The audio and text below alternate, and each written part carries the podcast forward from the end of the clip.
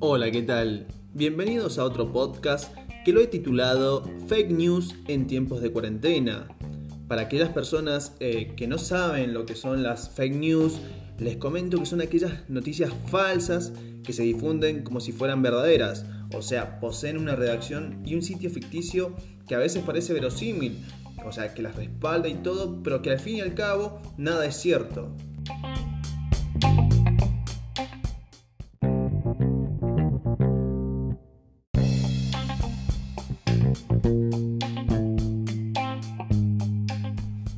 Estas noticias falsas por lo general suelen circular por diversos sitios como redes sociales, radio, televisión o blogs, que lo único que crean es desinformación en las personas.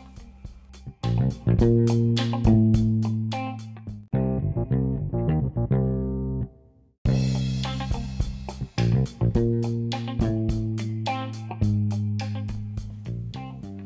en día estamos muy expuestos a todo tipo de engaños, teniendo en cuenta que al estar en nuestras casas, por lo general estamos mucho tiempo consumiendo diversos medios de comunicación.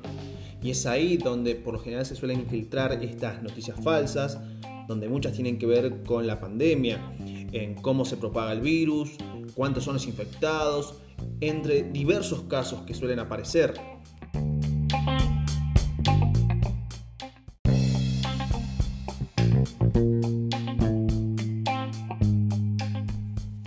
En Argentina se creó hace unos días eh, la plataforma Confiar para frenar la expansión de las fake news. Según cita el diario Página 12, la Secretaría de Medios y Comunicación Pública lanzó la plataforma Confiar destinada a informar acerca de las comunicaciones oficiales generadas desde el gobierno y con el principal objetivo de combatir la infodemia. La plataforma desarrollada por la Agencia Nacional de Noticias TELAM fue creada para frenar la epidemia informativa, que consiste en la difusión de noticias poco confiables, maliciosas o falsas que aumentan el pánico, la angustia o promueven conductas incorrectas. Los usuarios también tendrán la posibilidad de compartir noticias que consideren sospechosas con el fin de que sean chequeadas.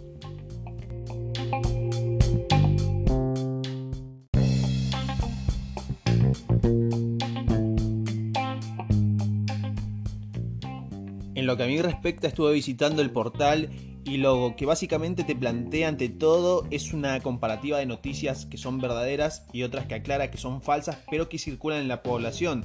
También estuve chequeando, por ejemplo, los que son los grupos de WhatsApp, los que son las noticias falsas que circulan y los más, eh, los ejemplos que pone acá el sitio Confiar en este caso. Por ejemplo, hay uno, un ejemplo muy claro sobre la alerta sobre un mensaje acerca de la salida de la cuarentena. Eso por general ha circulado mucho. También la editorial falso del Washington Post. La verdad, eso me sorprendió bastante. También eh, otra que me, en este caso aparece mucho en los grupos son los lugares falsos donde se reparten alimentos. Eso también ha circulado. También lo que recomiendan por WhatsApp el uso de barbijo. Eso, acá claro en este caso, hay muchas provincias, en este caso hay provincias en el país que ya el uso de barbijo está siendo obligatorio, pero no en todo el país. O sea, eso queda bajo la autonomía federal de cada provincia en decidir si es eh, adecuado el uso de barbijo. Por ejemplo, yo resido actualmente en la provincia de Mendoza, en San Rafael, y acá el uso de barbijo todavía no es obligatorio.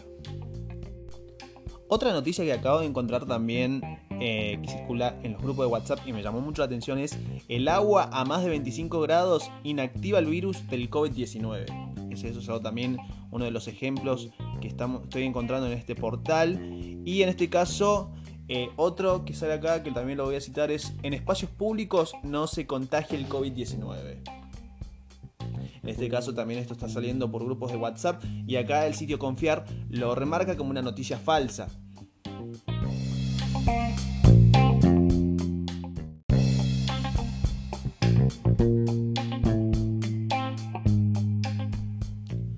Por eso es muy importante verificar las fuentes, ver si tiene lógica, ver si la noticia se encuentra en otros medios.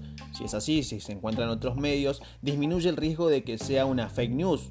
También evitar el compartir en Facebook, Twitter y en grupos de WhatsApp, que por lo general se hace mucho eso cuando personas reciben eh, un mensaje, lo comparten en grupos de WhatsApp y eso se masifica de tal forma que a veces no se chequea y eso que hace que se propague la desinformación.